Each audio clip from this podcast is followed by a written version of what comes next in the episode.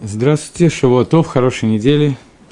Э, Гутывох. У нас девятый урок по циклу, жизненному циклу еврейского еврея. Мы находимся в разборке понятия свадьбы, хатуна, хупа. И находимся в этом месте, и мы с вами собирались сегодня разобрать некоторое количество благословлений, которые говорятся на свадьбу. Давайте начнем сначала. Шева, Брохас, семь благословлений, которые говорятся.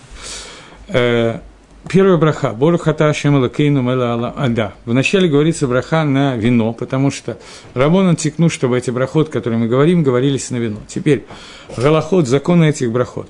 Брахот всегда, эти брахот, говорятся только в присутствии миньяна, то есть должно быть 10 евреев, соблюдающих шаббат, которые присутствуют при этом и говорят амен на брахот. Первая браха, которая говорится, браха на вино.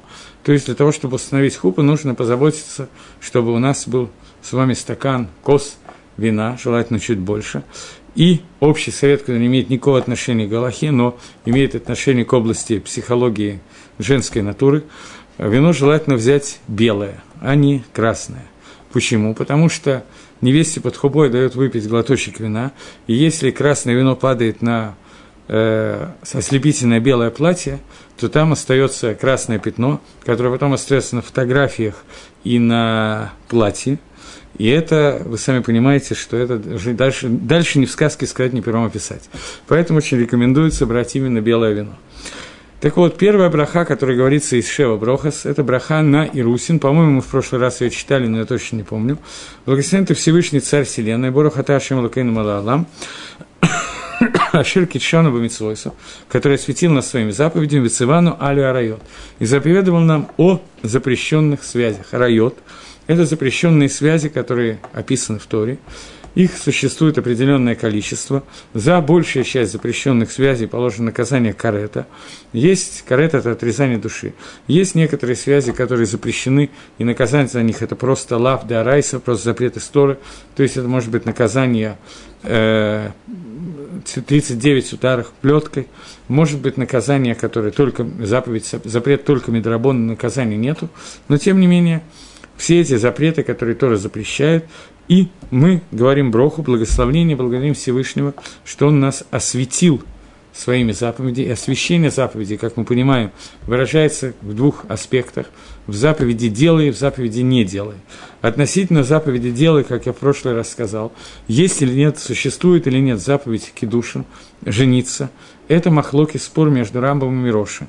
Должен ли человек жениться или он может оставаться неженатым, то есть есть такая митсва, заповедь или нет. Понятно, что жениться он должен, чтобы рожать детей, и вообще написано, что не хорошо человеку быть одному, но выполняет ли это заповедь Торы или нет, это спор решением первых комментаторов Талмуда. Но относительно запрещающих заповедей, связанных с запрещенными связями, здесь нет никакого махлокиса, никакого спора, что запрещающие связи существуют в Торе, и этих связей достаточно много. Это мама, папа, брат, сестра и Мидарабонан, может быть, из Торы нам запрещена просто – незамужняя женщина, то есть жить нельзя женщине, с которой не был произведен обряд Куповики душин. Вопрос, откуда берется этот запрет, это махлуки спор между Рамбом и Мирайвидом, но это не совсем сегодняшняя тема. Но мы говорим Броху Ашер Цивану Аль Гарайот, тот, который заповедовал нам о запрещенных заповедях, имеется в виду, запретил нам те связи, которые нам запрещены.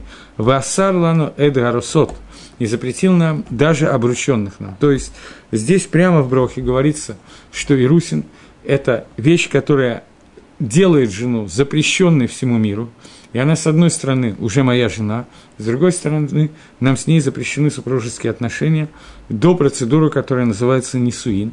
И вот здесь вот говорится браха «Вейтин лану эт нисуот лану, алидейхува векидушин» и разрешил нам тем, кто вышли за наш замуж посредством хупы и кедушин. Нисуин, э, кедушин, это запрещает невесту всему миру. Нисуин делает жениху и невесту, делает их мужем и женой, делает разрешенную между с ними близость. И это происходит посредством хупа и кедушина, и за это заповедь мы благодарим Всевышнего. Мы с вами в прошлый раз остановились немножко на том, что Нисуин – это строительство маленького храма, семья, еврейская семья, которая служат Всевышнему, которые соединяются друг с другом для того, чтобы осуществить заповедь про урву, заповедь плодитесь, размножайтесь. Ее между ними пребывает Шехина, поэтому это маленький храм, так называется семья Мигдаш Катан. Поэтому мы говорим о том, что ты цивалану и осветил нас этим. Если процесс воспроизводства потомства, процесс супружеской близости происходит бэкдуши и тагара в святости, как это положено по закону Торы, более подробно, я, естественно, в цикле этих лекций на этом не могу останавливаться, то получается, что тем самым мы притягиваем к этому миру божественное присутствие, и эта заповедь является той заповедью, которая делает так, чтобы Всевышний находился внутри нас, так же, как он находился в храме. Наверное, степень нахождения немножко разная, но тем не менее, так же, как храм это место, где соединяется Шехина с Нижним миром, так и семья, в которой соблюдаются заповеди, которые предназначены для этого, она делает так, что Шехина, божественное присутствие, спускается в этот мир.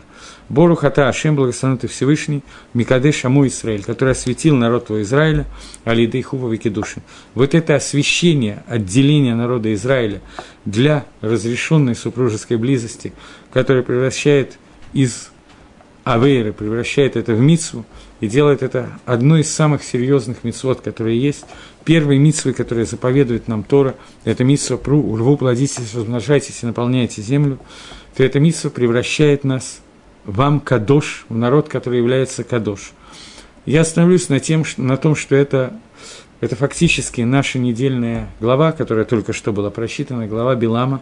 Когда Билам хотел проклясть народ Израиля, то Балак выбирал место для жертвенников, Билам говорил проклятие и выбирал время угодное, которое он считал благоприятным для того, чтобы выбрать момент и проклясть народ Израиля. Есть три пируша, которые говорит Гемора, что означает, что Билам умел выбрать момент. Э, про Билама сказано, что он сам про себя говорит, и это очень высокое пророчество. В Геморе трактат Авой Дозора сказано, что написано «Локам Б. Израиль Навики Маше, не вставал в народе Израиля пророк, подобный Маше. Ими Даекит Гемора уточняет, что у Израиля нету пророка, не было пророка такого уровня, как Маше Рабейну. Но родов мира был этот пророк, и кто он? Это Билам. Билам был человеком, который был на уровне пророчества, равного Маше Рабейну. И Билам в своем пророчестве говорит, слушай меня, Балак, слушай человека, который шопер хази, хорошо видит, и объясняет Гемора задает вопрос в трактате Авойдезойра, по-моему, Давдалат, Брохас. Гемора задает вопрос, что означает, что Билам так хорошо видел? В чем сила его пророчества? Он видел меньше, чем видела его ослица. Ослица видела ангела, который находится перед ним, а сам Билам не видел даже этого ангела, что означает, что он хорошо видел. И Гемора отвечает на этот вопрос, что Билам умел выбрать момент. Он знал момент, в который можно произнести проклятие. И Гемора дает несколько перушин, три перуша, три объяснения, что означает, что он умел выбрать момент. Нам с вами сегодня нужен один из этих перушин, который сказан в трактате, который называется «Нида», трактат, который, в общем, э, посвящен законам времени, которые разрешены супружеские отношения и запрещены супружеские отношения. И в этом трактате сказано, что трое участвуют в создании человека – папа, мама, муж, жена и Всевышний. Что делает Всевышний? Мы жена, более или менее мы догадываемся, что делает. Что делает Всевышний? Всевышний выбирает тот момент, который наиболее благоприятный для того, чтобы от соединения мужа и жены произошел ребенок, для того, чтобы этот момент был наиболее благоприятен для зачатия.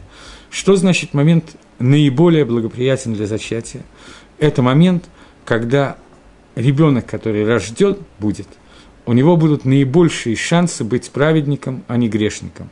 То есть он выбирает такое стечение всех моментов к душе святости во время отношений между мужем и женой, расположение звезд, я не знаю точно чего, для этого надо быть чуть-чуть Всевышним, чтобы полностью знать, что выбирается. Но Всевышний выбирает тот момент, когда и муж, и жена находятся в самом лучшем состоянии святости – когда от них может произойти тот ребенок, который будет владеть наибольшим количеством к душе и сможет быть наиболее благоприятно проявить весь его циткус, праведность и так далее. Билам хотел именно в этот момент внести свою клалу, свое проклятие, сказать какое-то слово, слово называющееся проклятие, которое прозвучит именно в этот момент, и Всевышний перевернул это, и у него не получилось это сделать, и Всевышний вместо, вместо слова «келем» проклятие сделал так, что произносит слово «мелых», то есть «царь», То есть он сделал наиболее благоприятный момент для зачатия ребенка, в который этот ребенок сможет принять на себя Малхут, царство Всевышнего, и объявить Всевышнего царем. Это то, что происходит. Так вот, происходит это благодаря тому, что Аль-Едей Хупа Кедушин, посредством Хупа и когда люди становятся мужем и женой, они переставляют себя в более серьезное состояние, состояние, которое мы назовем словом к душе, святость. На русском нету другого слова святость. Более такой четкий перевод на русском, слово кадош – это отделенный. Когда люди отделяют, прежде всего, что значит отделяют? Они отделяют себя от остальной части мира, чтобы они стали мужем и женой, и только они были мужем и женой, и остальной мир находился снаружи, а они находятся внутри. Это заповедь Кедушина, заповедь Хупа, о которой мы сейчас говорим, и это и есть тот мешкан Катан, куда спускается шехина божественное присутствие, для того, чтобы из этого маленького мира произошел ребенок, который будет на состоянии зачат в состоянии наибольшей к душе святости из всего, что может быть. Окей. Теперь это кавана этой брахи, это суть этой брахи, которая говорится под хупой. После этого хатан надевает колечко на руки коле, мы говорили, по-моему, говорили, о том, что кольцо не является обязательным условием. Это может быть любая монетка, любая вещь, которая стоит больше, чем пруту, больше, чем какую-то материальную ценность. Не будем сейчас входить в детали. Но, по-моему, я говорил, я просто не очень помню, что я сказал на прошлом уроке, поэтому извините, если я повторяюсь, что принято надевать кольцо без драгоценного камня, для того, чтобы у девушки не было ощущения, что кедушин происходит за какую-то крупную сумму денег, потому что а потом окажется, что он стоил намного меньше, и окажется, что люди, что она не готова была, чтобы кедушин был такой дешевый. И после этого зачитывается ксуба, я помню, что это я рассказывал, он говорит фразу «Гарят Микудешитли», бьется стакан, зачитывается ксуба, и, насколько я помню, на этом мы остановились в прошлое наше занятие. Теперь двинемся немножко дальше – После этого еще раз, поскольку был перерыв между первым э, брохой при Агофен и тем, что происходит сейчас, брахой на вино, то, а я забыл сказать, что Хатану и Калу дают попробовать немножечко от вина, не выпивает немножко, я это так не очень четко оговорил. После этого доливают кос, чтобы он был полный. И после этого говорят снова броху на вино. И после этого говорят шесть брахот, которые являются брахот не только в этот день, но и в протяжении следующих семи дней принято устраивать трапезы и говорить этот, эти брахоты. Мы сейчас об этом поговорим. Первая браха. Бору хата Ашем Алакейну Мела Алам – Баре Приягофен, благословен Всевышний, который сотворил виноградный плод, но это понятно. И после этого сразу же говорится брахот. Обычно. Начнем с Мингага, который принят. Мингаг, который принят, обычай, это делить эти броки перед какими-то уважаемыми людьми, рабонан, чтобы каждый сказал по одной брахе, чтобы оказать какую-то почесть для людей, которые приходят на свадьбу.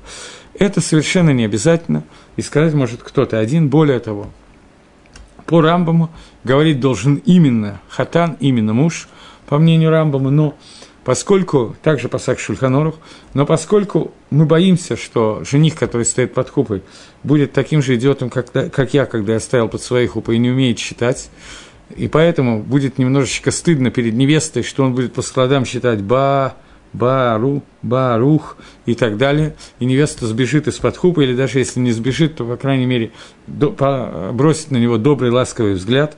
И в этом, в этом случае это понятно, что не надо прямо под хупой позорить мужа по отношению к жене, перед женой, то поэтому принято, чтобы эти брохи говорили какие-то другие люди. И это единственный смысл, почему Хатан не говорит эту броху, согласно мнению Рамбова. Согласно мнению Роши, это может сказать любой человек, поскольку это не браха на мицву, поскольку у Роши нет митсу кедушина. Это браха просто прославление Творца, но, тем не менее, Хатан должен говорить амен на эти брахоты, должен лит кавен иметь в каване, что это его митсва, и он слушанием этих брахот выполняет свою заповедь.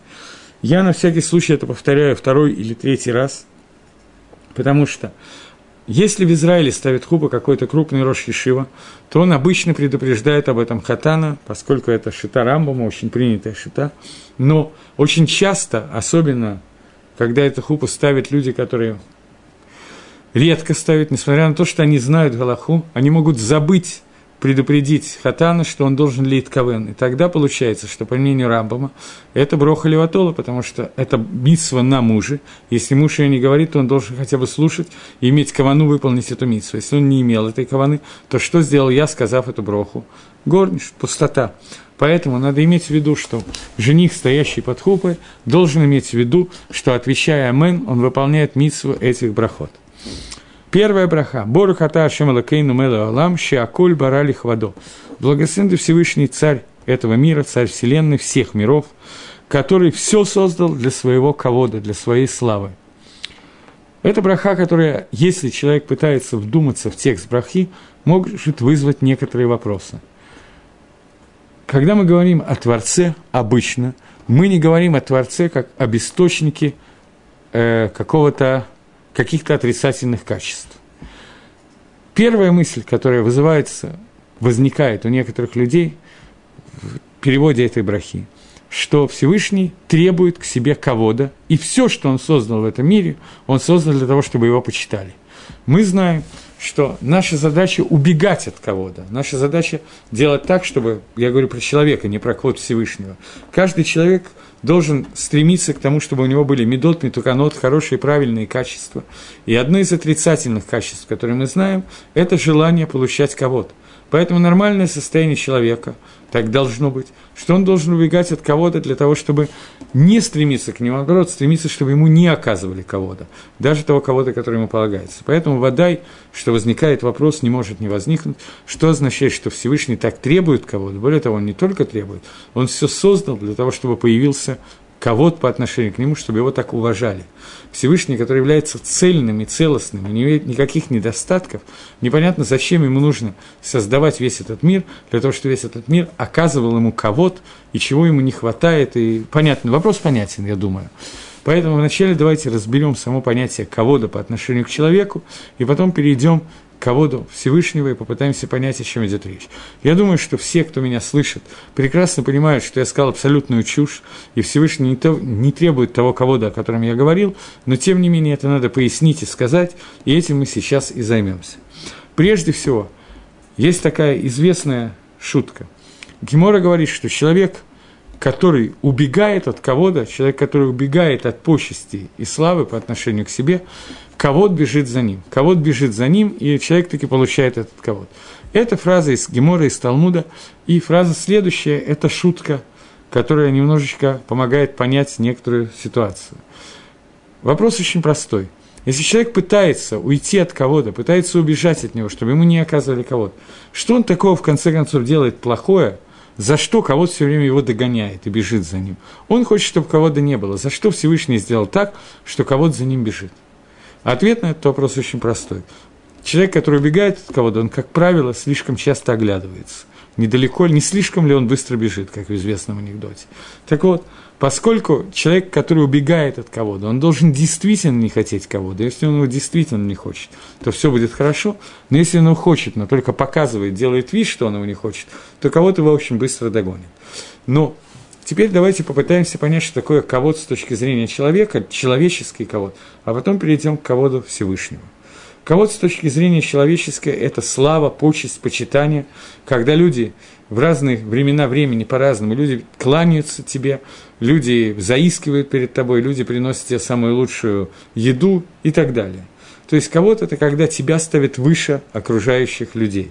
Это ковод, который существует, и это кого-то, который является отрицательным качеством, потому что человек должен понимать, что он не находится выше остальных людей. Это сделать очень трудно, потому что в глубине души большая часть людей, как мы с вами прекрасно понимаем, понимают, что я, конечно, лучше, чем мой сосед. У меня обычно никаких сомнений на эту тему нет, потому что существует такая заповедь, что надо судить еврея лыкав схуд.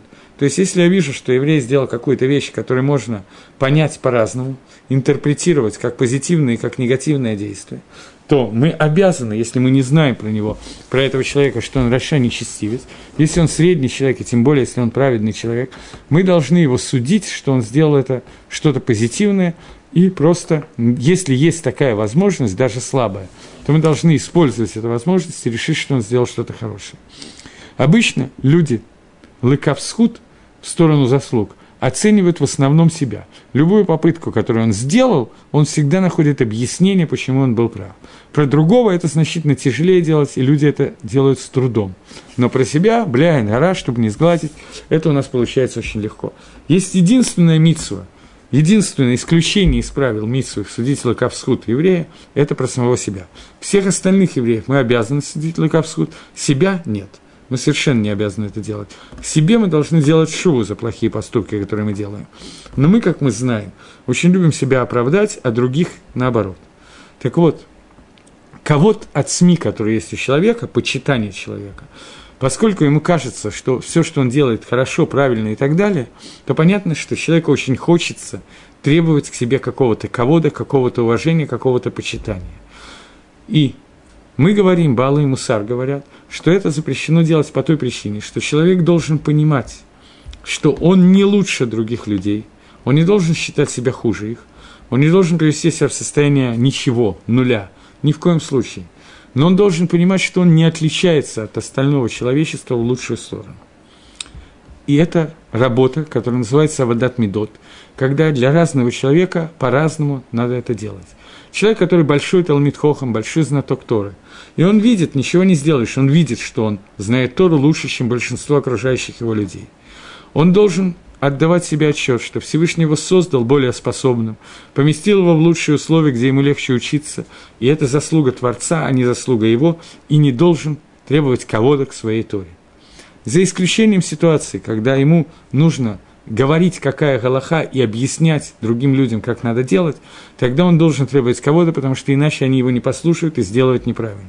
Но в стандартной ситуации человек должен убегать от него. И любой другой кого человек, у которого есть много денег, и он дает большую сдоку. Я думаю, что если меня слышит кто-то, кто дает сдоку и привык давать большую сдоку, то он понимает, насколько трудно удержаться от состояния, которое называется ководом. Когда я требую, я даю какие-то деньги, я требую, чтобы ко мне относились как к человеку, который дает деньги, чтобы со мной были на «вы» за ручку и так далее. И это нормальная ситуация, и большая часть людей этого требует. И человек должен понимать, если Всевышний дал ему деньги, то он дал ему одна из причин, по которой ему даны деньги, для того, чтобы он выполнял митсу сдоку, чтобы он мог с своей помощью делать какие-то митцвот. Кого ему за это положен тот кого который ему даст Всевышний, но он сам этого кого-то не должен требовать и тому подобные вещи, примеров можно привести бесконечность. Но при этом человек не должен довести до себя до состояния, что он ниже всех, и у него нет никакого кого-то. Если человек дойдет до этого состояния, психологи об этом сегодня много пишут, но оставим психологов. Балы и Мусар тоже говорят на эту тему. Что человек, который доводит себя до состояния, когда у него есть антикого, когда он считает себя пустотой, ноль, нулем, он не может жить в таком состоянии. Любому человеку нужен, кого-то он должен сам себя уважать. Если полностью это уважение исчезнет, то человек сойдет с ума. И тогда возникает в сумасшедшем доме Машехи, Гаюли, Цезари, Бруты, которые продаются большевиками и так далее. Человек, который сходит с ума, он находит свой кого-то. Ему уже достаточно тот кого-то, который он сам себе оказывает, и он становится в лучшем случае Наполеоном, в лучшем марсианином, или наоборот, я не знаю, не имеет никакого значения, но во всяком случае он находит тот кого-то, который он дает себе. Человек не может жить без какого-то кого-то, но этот кого-то должен быть очень четкий, жесткий, когда человек должен понимать, что мне со стороны других людей кого-то не магия – Элоимкен в определенных случаях, когда это необходимо для того, чтобы упрекать людей, чтобы они сделали чу и так далее. Но в обычной стандартной ситуации кого-то и я не должны находиться рядом. Тем не менее, Всевышний делает так, что человек, например, который убегает от кого-то, какой-то кого-то ему иногда дается. Всевышний это делает по тем причинам, которые он считает нужным. Это то, как, то что мы говорим о кого-то человека – Теперь давайте оставим эту тему, поскольку мы уже поняли, что такое ковод, и перейдем к ководу Всевышнего. Я напоминаю, что нам нужно понять, что означает фраза Творца э, Брохи, что Всевышний все создал для своего ковода. Когда ковод – это так плохо, негативно и так далее.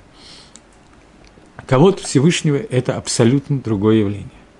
Абсолютно не связано с тем ководом, о котором мы говорили до сих пор. Существует понятие, о котором мы говорили когда я говорил о воскрешении из мертвых и говорил об этом в прошлом цикле лекций о 13 принципах веры.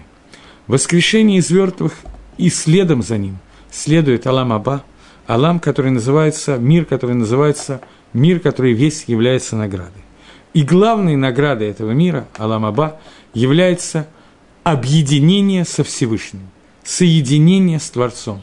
Соединение с Творцом – это раскрытие понимания того, что такое Творец, и соединение с Ним – это и есть квот Гашем. Это и есть квот Всевышнего, почитание Всевышнего. То есть, другими словами, Всевышний находится настолько выше и настолько в другом измерении, что говорить о нем мы практически не можем. Все, что мы можем воспринять и говорить, можем говорить о проявлениях Творца, причем тоже на очень низких уровнях проявления, потому что мы находимся так низко, что другие проявления мы не увидим. Так вот, когда мы говорим об этих проявлениях Всевышнего, поэтому любое имя Всевышнего, оно соответствует тому проявлению, которому в данный момент проявляется Всевышний в этом мире, то само проявление Творца – это и есть проявление его ковода, и соединение с этим проявлением – это и есть оказывание ему ковода. Ковод – это и есть мера, которая называется мера Малхус, мера царства. Я, по-моему, говорил, рассказывал на какой-то из лекций, я просто не помню, где и что и когда я рассказывал, но если я повторюсь, то поскольку не все слушают все лекции подряд, то извините, пожалуйста, даже если этот пример немножко избитый. Когда-то, много лет назад, я слышал урок человека по имени Рафольба. Рафольба был один из Балы Мусар, один из э, таких очень серьезных в прошлом поколении, теперь уже в прошлом. Совсем недавно я говорил в нашем поколении. Людей, которые обучали мусару, моральным качествам. И я удостоился некоторое количество уроков прослушать. Не могу сказать, что все эти уроки оказали на меня такое сильное влияние. К сожалению, влияние оказывается не человеком, а на человека, и я не сильный Бальмусар. Но я запомнил один из примеров, с которым я часто делюсь, поэтому я почти уверен, что я его рассказывал в этих уроках, но тем не менее. Рафольба говорил о том, что сегодня у нас нету царя, нигде нету царя. Понятно, что королева Англии не в счет, и короле, король какого-то племени негритянского Мубаюмба тоже можно не учитывать его. Нормального царствования в этом мире сегодня нету. И он говорил, почему это произошло. Рафольба сказал так, что все, что происходит в нижних мирах, должно научить нас чему-то по отношению к нашему отношению к Творцу. Он рассказал, как когда они были детьми, он и его брат, то папа взял их из Беларуси, из какого-то местечка, и повез, они очень долго на лошадях ездили, ехали в Петербург для того, чтобы увидеть выход царя Николая на Дворцовой площади. Они ехали какое-то дикое количество времени. Потом приехали и с утра, рано утром, в районе 4 утра, заняли место на Дворцовой площади и ждали, когда появится царь. И вот вышла армия, охрана царя, то все пятое, десятое, придворные, все выше и выше и выше, генералы, и вот, наконец, появляется царь. Он говорит, что они сказали броху на царя Николая, поскольку есть заповедь говорить благословление на царя, даже на нееврейского царя. И после этого в течение нескольких недель они с братом обсуждали, что если такое, такие почести полагаются царю из басар ведам, из плоти и крови, то какие же почести, какой ковод положен Всевышнему? И вот они, он сказал, что они поняли, чуть-чуть приблизились к пониманию, что такое квот Ашем, что такое почитание Всевышнего, что такое настоящий ковод – он сказал, что сегодня наше поколение, увидев почести, которые дают Николаю или кому-то другому из царей, ничего не выучит относительно того понимания, что такое ковод Всевышнего. Поэтому нет смысла существования царства в этом мире, поэтому произошли революции, царство было убрано из этого мира, и наступила демократия, научный коммунизм и так далее. Идея мне очень понравилась, потому что я понял, что я действительно – из понятия кого-то этого мира, к сожалению, ничего не могу выучить по поводу кого-то, Творца. И это, с одной стороны, очень неприятно, но с другой стороны, я понял, что речь идет о том, что я не могу каким-то образом понять. Я не понял, что мне сказали, ну ладно. Э, с другой стороны, я понял, что мне хотят показать, что наша жизнь как-то меняется. Я так понимаю, что цикл называется «Еврейская жизнь от рождения до смерти». Если я правильно понимаю, это мне хотели сказать. Окей, спасибо. Так вот, двинемся дальше. Э, и попытаемся немножечко попытаемся немножечко пока сформулировать еще несколько вещей. Что означает, что Всевышний создал весь мир для своего кого-то? Атрибут царства царя, то, что царь является, Всевышний является царем, это единственный атрибут Всевышнего, который мы как-то можем воспринять. Это самый нижний из всех атрибутов, единственный атрибут Всевышнего, который как-то человек может воспринять в этом мире. И это атрибут кого-то, о котором идет речь. Шехина, божественное присутствие, это и есть атрибут Малхута и атрибут кого-то, почести Всевышнего. Поэтому все, что создал Всевышний в этом мире, он создал для того, чтобы был идгалут, раскрытие Творца в этом мире. И он создал это, в этом абсолютно все для того, чтобы посредством этого, посредством того, что мы сделали эту вещь, мы получили награду за заповеди, которые нам даны. Это цель творения мира и награда объединения с Творцом. И это и есть кого-то. Так вот, теперь нам надо попытаться понять, после этого длинного предисловия, но необходимого, на мой взгляд, нам надо понять, какое отношение эта браха имеет к свадьбе. Борухата Ашем Элакейну Мела Алам, Шигаколь Барали Хавадо, который все создал для, для своего кого-то. Здесь Машма, в этой брахе следует, что свадьба, на которой присутствуют люди, которые говорят и слушают эту броху, она является каким-то образом раскрытием кого-то Малхуса, Царства Всевышнего. И надо попытаться увидеть, каким образом свадьба является раскрытием Царства Всевышнего. На самом деле, ответ на этот вопрос я уже практически дал – и я думаю, что вы уже его видите и чувствуете. Поэтому в основном то, что мне надо было, мне надо было привести вас лично к этому ответу. Мы сказали, что бракосочетание, которое делают евреи, когда они микатшим себя, освещают себя, запрещают все запрещенные связи и делают связь между мужем и женой мицвой, плодитесь и размножайтесь, мицвом, соединение, мицвой, строительство маленького храма, это и есть раскрытия кого-то Всевышнего. Как сказано, говорит Раби Акива, что Ишва и Шаши Заху, муж и жена, которые удостоились, Шехина пребывает между ними. Шехина, божественное присутствие, атрибут царства Всевышнего, это и есть тот кого-то, который имеется в этом мире. Так вот, одно из раскрытий этого кого-то – это семейная жизнь, когда муж и жена захим, когда они не захим, когда они не удостаиваются, когда они живут как кошка с собакой – то в этой ситуации между ними находится не божественное присутствие, а эш, огонь, который съедает все вокруг. Но если они удостаиваются, то между ними пребывает шахина, и это и есть Квод Хашем. И первую броху, которую мы благословляем из этих серий брахот на свадьбу, мы благословляем броху, чтобы эта конкретная свадьба, она была создана для того, чтобы между мужем и женой была шахина и проявился Квод Хашем. Это краткая кавана этой брахи. Я думаю, что когда я решил, я думал, комментировать брахот или нет, я решил, что я немножко прокомментирую, потому что я не уверен, что все люди знают текст этих брахот и знают, для чего они сделаны. Если вы это все знали до меня, то извините, но я не знаю, на кого я рассчитываю лекцию. Следующая браха. Борухата Ашем Алакейну Мела Алам Йоцер Хаадам.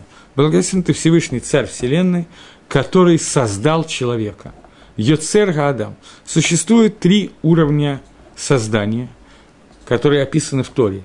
Аса, Яцар и Бара. Тот, который Брия – это самая высокая степень создания. Брия – это Ешмиайн, что-то из ничего. Более низкая – это Яцира, и следующее – это осия действия, мир действия.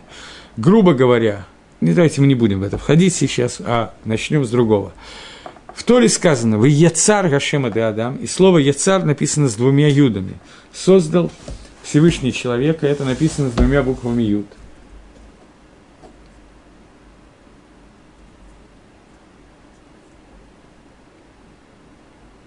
Здесь ответ персонали, персонально к Арии Бруку.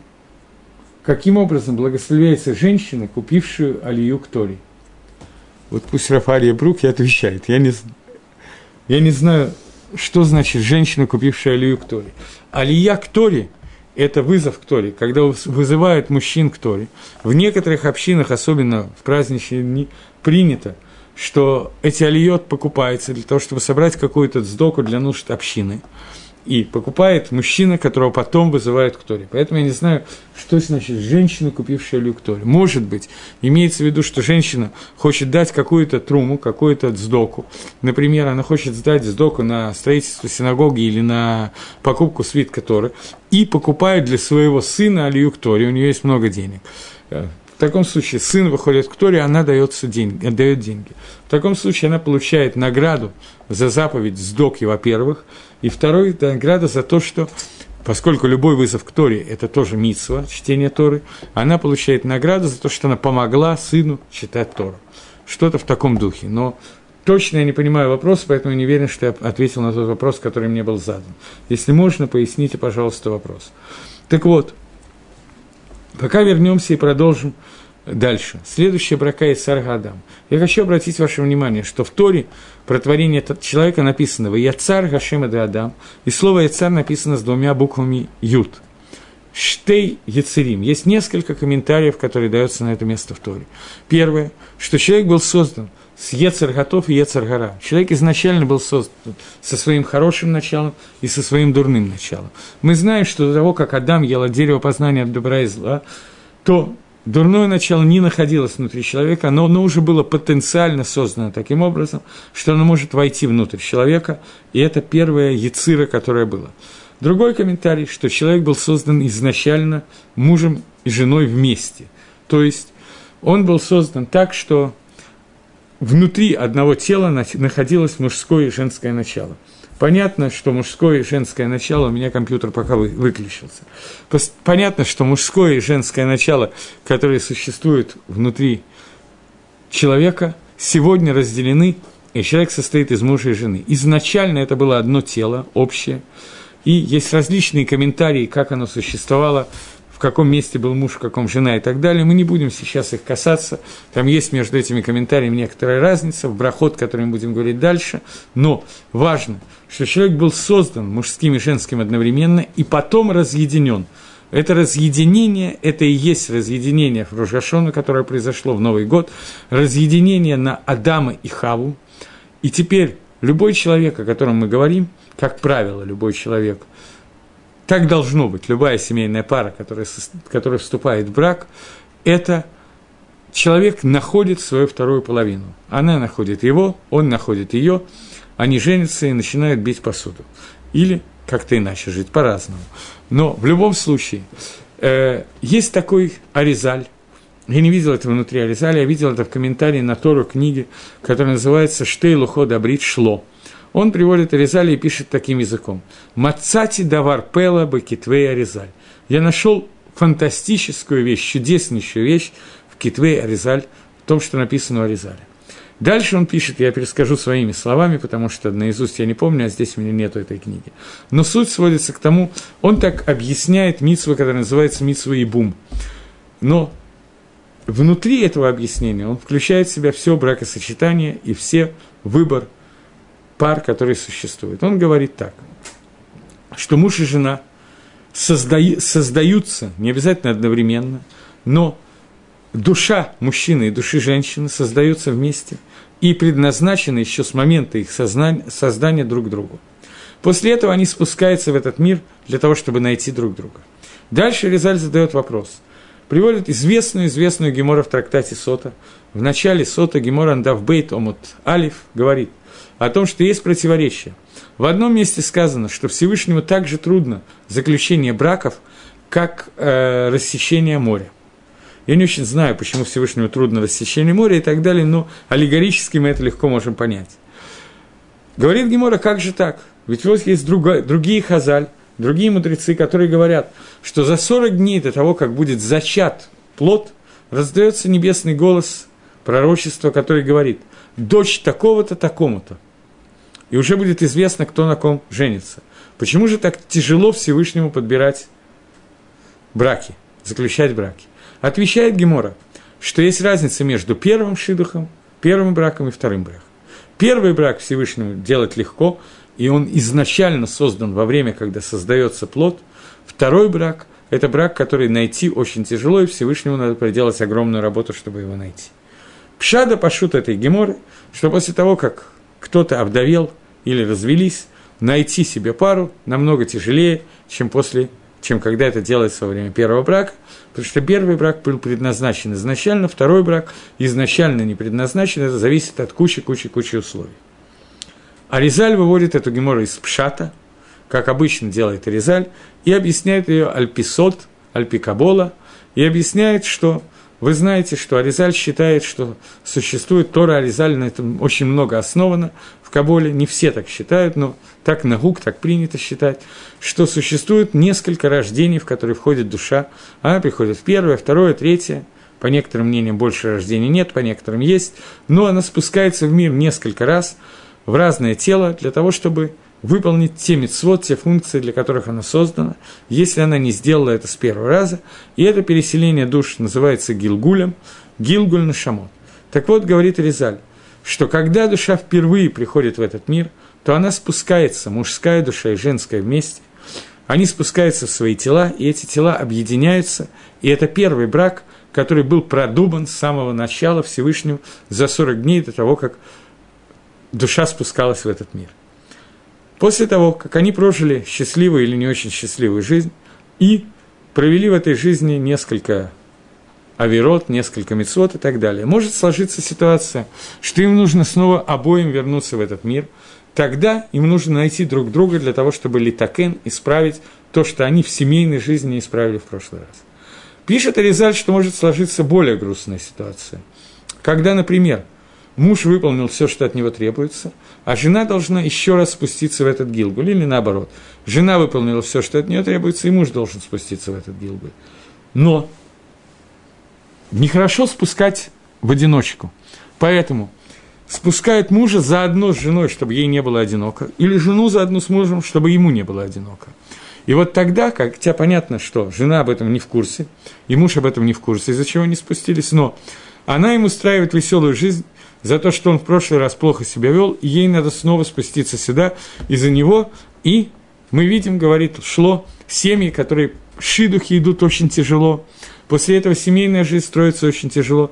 Одна из причин, по которым это происходит, потому что это не первый брак, а брак второй, третий, четвертый, который происходит из-за Гилгуль на Шамот, и им надо исправить какую-то вещь, которую одному надо исправить, а другому нет, поэтому каждому из них раздражает поведение другого человека. И поэтому мы видим такие несчастные, несчастливые пары, и тем самым Ализаль отвечает на старый вопрос Льва Толстого о том, что все несчастные семьи несчастливы по-своему, а причина, говорит Аризаль, одна и та же.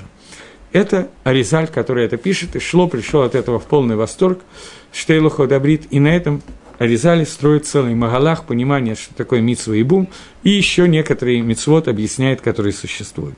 Так вот, вернемся к нашей брахе, потому что с помощью этого Аризали я хочу объяснить кавану брахи.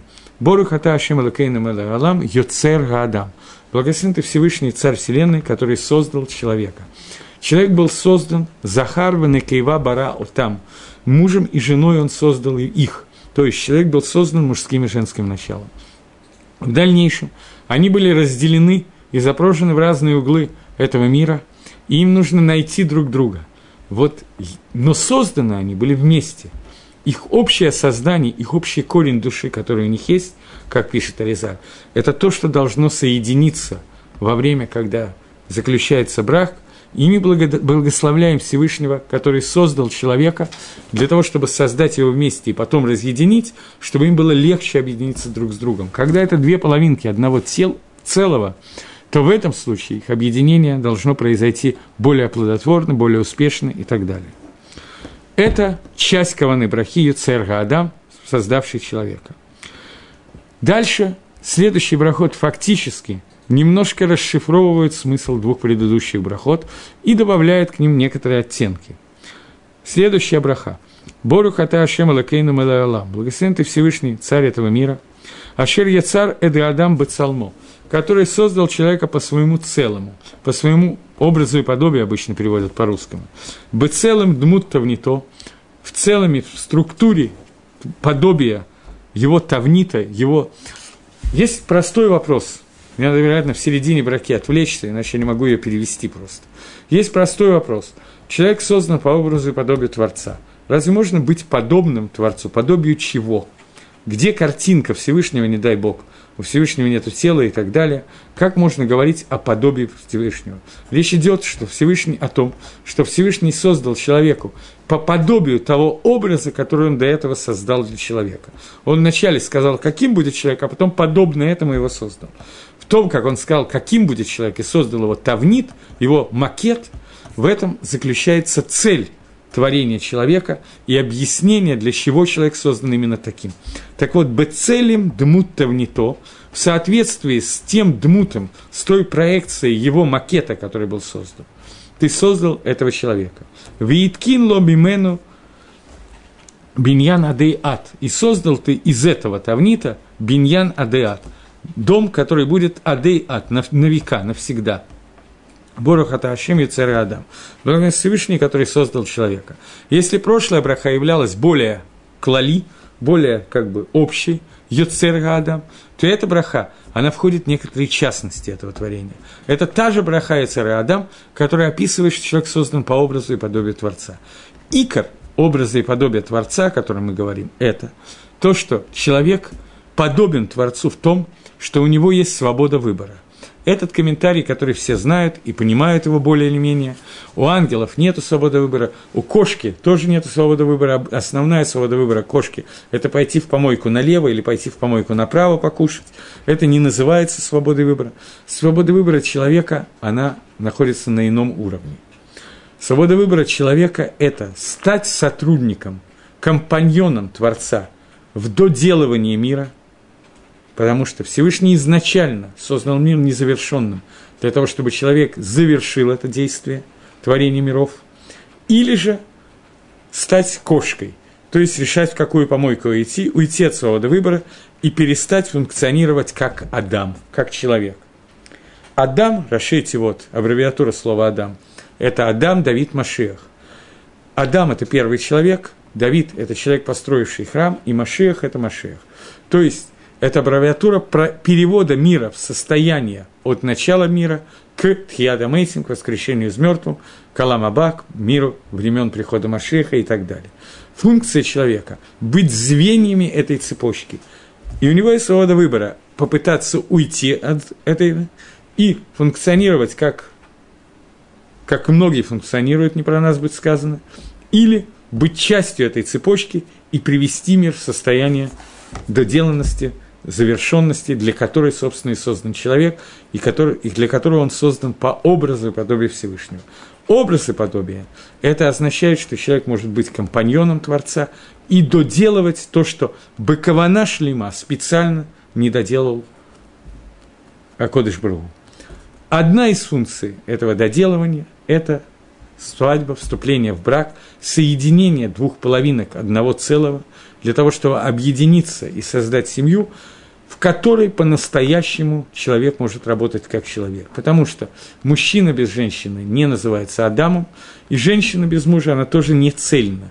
Только соединившись вместе, они становятся Адамом, который может сделать все, что необходимо. Для этого необходимо, понятно, что некое распределение труда в семье, женщина должна работать женщиной, мужчина мужчиной. Для этого необходимы многие другие вещи, рождение детей и так далее. Но это один из шлавим, не единственный, не первый, который является важным шлавом, элементом, уровнем для перехода в состояние Авада Даши. Давайте вспомним сейчас весь цикл этих лекций, которые проходят. Изначально человек рождается, и родители доводят его до состояния, что его вносят в брит, в завет между ними Всевышним. Завет, который состоит в том, что человек рождается недоделанным, незавершенным, и нужно завершить его, отрезать у него кусочек крайней плоти, без которой Всевышний вполне мог его создать. Для чего это нужно сделать? Чтобы показать, что мы вносим его в завет, который говорит о том, что он, компаньон Всевышнего, он доделывает себя и доделывает мир. После этого человек растет, проходит стрижку, выучивает буквы, трехлетний рубеж, 13-летний рубеж, когда он становится взрослым, когда он входит в понятие мицвы, когда мицвод, который он делает, становится его частью, он обязан их делать, он становится хаяв, он доходит до уровня ответственного за себя человека, полностью сотрудника Всевышнего, и компаньона Творца в переделывании этого мира. И вот он доходит до нового уровня. Уровня заключения брака. Когда два пола, муж и жена, соединяются вместе, и они вместе превращаются в человека, уровень соблюдения мецвод, который сейчас есть, он будет совершенно иным, он поднимается на другой уровень, потому что уровень будет цельный до сих пор. Человек, возьмем на каком-то простом-простом примере. Человек Ешива Бохер, Ешивотник, который молодой парень, 16-18 лет, сидит в Ешиве, у него нет никаких забот, обучение его в Ешиве оплачено. Единственное, Цергора, ему не хочется учиться, это очень по-человечески понятно. Но, в принципе, если человек заставит себя учиться, ему хочется учить Тору, то он может посвятить Торе столько часов в сутки, сколько он может. Единственное, что ему нужно иногда поесть, иногда поспать, ему это приносит в соседнюю комнату. Есть кровать, есть столовая, поел, поспал, принял душ, вперед учись. Ничего ни, ни перед кем не отвечаешь, никакой ответственности. В общем и целом, это состояние, которое близко к состоянию Ганедана.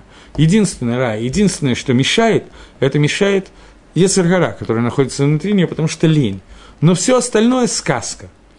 Я такого состояния никогда не застал, потому что учить Тору я начал в Ленинграде в 80 не знаю, первом, втором году, мне очень трудно сказать, в каком году я начал учить Тору. В 81 году я попал на первые уроки, какие-то занятия, в 82 году это уже стали не просто лекции, а какие-то уроки Торы. Я начал учиться на иврите читать, складывать слова в буквы, вернее, буквы в слова, не очень успешно первое время и так далее.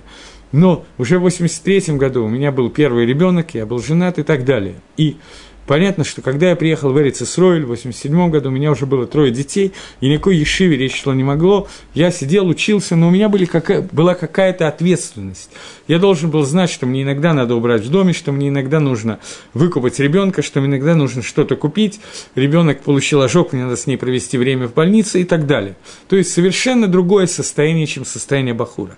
Но это и есть состояние цельной службы Всевышнего служба Башлеймут нельзя служить Всевышнему в, пари, э, в парнике.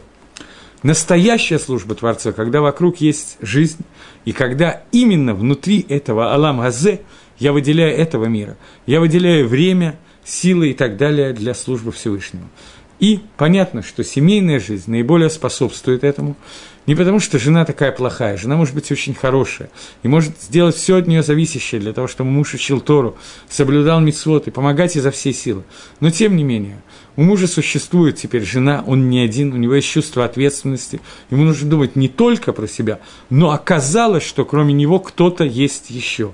То же самое у жены.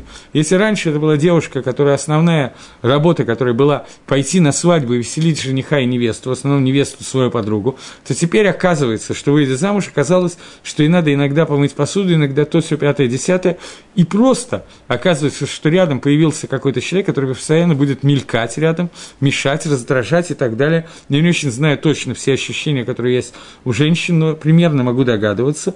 И тем не менее, это и есть ее авойда, что теперь в этой жизни, когда их стало двое, и эти двое постоянно двое, не то, что ей надо иногда считаться с подругой, которая что-то хочет, нет, это постоянное ощущение, что надо леватер, менять себя, это и есть авода, которая существует. В самых лучших условиях, какие бы они ни были, муж и жена должны подчинять свои желания, желания другого и чувствовать друг друга, и это и есть нормальное состояние жизни. И нормальная авойда, настоящий уровень авойды, службы Всевышнему, может быть только в это время. Поэтому Адам был создан изначально одним, но двойным, чтобы сам в себе считаться самим собой. Потом разъединен, и сегодня, когда мы вступаем в брак, мы находим свою вторую половину, и в этот момент мы переходим на новый уровень авойды, авойда, которая постоянно будет находиться в состоянии как между человеком и Всевышним, так и между человеком и человеком. Дери Хагав. Заповедь Вагавтал Реха Камоха. Заповедь возлюби ближнего, как самого себя.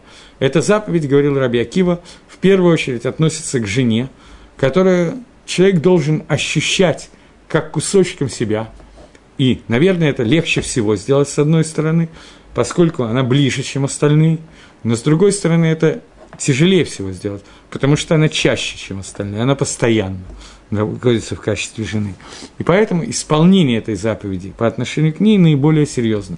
Понятно, что то же самое жена по отношению к мужу. Так вот, целым настоящая дмут того плана, который создал Всевышний, это когда муж и жена объединяются вместе, и вот это вот авойда, их вместе, постоянная служба Творцу, это и есть то, для чего создан человек, поэтому во время этой брахи мы говорим, который создал человека по образу и подобию своему, по образу и подобию того тавнита, того плана, для которого он создал этот мир, и благословен ты Всевышний, который создал человека. Смотрите, у меня осталось еще три брахи. И я не вижу, что у меня был смысл сегодня начинать эти три брахи. Давайте кратко повторим то, что я успел сказать сегодня. То есть, после того, как зачитана китуба, после того, как муж надел жене на, на колечко на палец, разбил стакан и вспомнил про разрушение храма. После этого говорится снова браха на вино, и после этого говорится те три брахи, которые мы успели сейчас сказать. Первая браха – Шиаколь барали хвадо, это браха, которая показывает, что все творение мира создано для раскрытия кого-то Всевышнего, и настоящий квот Всевышнего раскрывается в этом мире сегодня. Поскольку у нас нет храма, то сегодня раскрывается еще больше. Через божественное присутствие, которое находится, спускается в мир. Через мужа и жену, которые удостоились, между которыми находится мир, которые посвятили себя службе Всевышнему и раскрытию Шехины – это первая браха. Следующая браха – Ецер Гаадам. Еще одна тоже Ецер Гаадам. Это две брахи, которые говорят о, том, говорят о том, что человек был создан двойным началом, мужским и женским началом. И объединение этих двух начал – это приведение человека в состояние, которое называется целым Элаким, состояние, которое называется образ Всевышнего – мы говорим не о Всевышнем, естественно, а о том образе, который создал Всевышний для того, чтобы человек был поставлен в условия наиболее благоприятные для Авадат Гашем. И вот это вот условия службы Творцы, Творцу, которые необходимы в качестве верхнего разряда этой службы, это когда эта служба происходит через совмещение заповедей. Заповеди между человеком и Всевышним и заповеди между человеком и человеком. Понятно, что самое большое исполнение заповеди Бен Адам Лахаверо может быть только в семье, когда муж и жена находятся вместе постоянно, сто процентов времени и так далее. И самая большая заповедь между человеком и Творцом может быть, когда они объединяют себя, чтобы служить Творцу. Поскольку у женщины есть свой путь, у мужчины свой путь, и только объединение этого пути, этих двух медот, это называется целым Элаким. И это кавана этих трех брахот, одна из каванот этих трех брахот, и мне показалось, что именно эту кавану я должен осветить на этих уроках. Остальные три брахи мы осветим в следующий раз. До новых встреч в эфире. Всего доброго и спасибо за внимание.